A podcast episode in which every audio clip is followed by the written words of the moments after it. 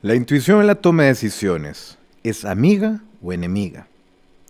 Empecemos recordando que en el mundo empresarial la toma de decisiones es una habilidad crucial y esta se pone a prueba constantemente desde decisiones operativas diarias hasta estrategias de largo plazo.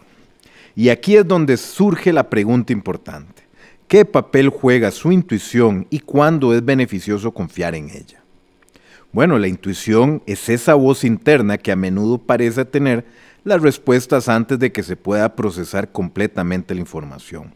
Es rápida, emocional y a menudo se basa en experiencias y patrones reconocidos de forma subconsciente.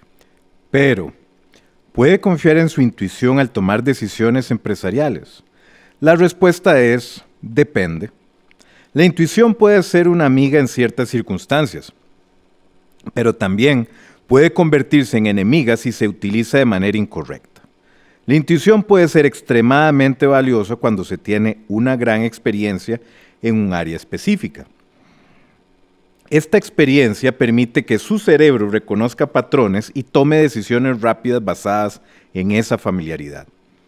Entonces, en entornos de alta presión donde el tiempo es esencial, confiar en su intuición puede permitirle tomar decisiones rápidas y efectivas. Además, la intuición puede ser útil en situaciones de incertidumbre donde hay poca información disponible. Por otro lado, la intuición tiene sus limitaciones. Si bien puede ser útil en situaciones basadas en experiencias anteriores, puede llevar a errores cuando se enfrenta a situaciones nuevas o complejas. Aquí, el pensamiento analítico y la recopilación de datos puede proporcionar una visión más precisa. Es esencial reconocer cuándo confiar en su intuición y cuándo es necesario un enfoque más analítico. Por eso es importante desarrollar su conocimiento y experiencia, ser consciente de los sesgos y no depender únicamente de su intuición. Recuerde, la toma de decisiones es tanto un arte como una ciencia.